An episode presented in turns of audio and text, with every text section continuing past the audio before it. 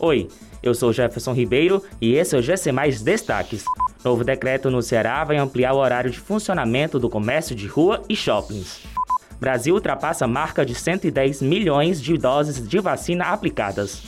Funcionária de lotérica é presa no Ceará por desvio de recursos do auxílio emergencial em oito estados. O governador Camilo Santana informou nesta sexta-feira que o novo decreto no Ceará deve ampliar os horários de funcionamento das lojas e comércios de rua e dos shoppings.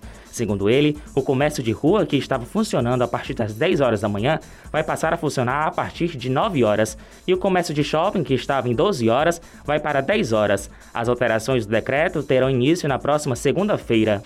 Mais de 110 milhões de doses de vacinas contra a Covid-19 já foram aplicadas no Brasil, o que significa que mais da metade da população vacinável já receberam pelo menos uma dose de imunizante, ou seja, mais de 80 milhões de pessoas. No país, considera-se o público vacinável pessoas maiores de 18 anos, correspondendo a cerca de 160 milhões de brasileiros.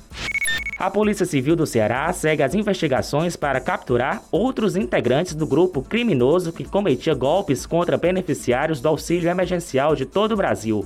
Esta semana, uma funcionária de uma casa lotérica foi presa em Fortaleza por integrar a organização.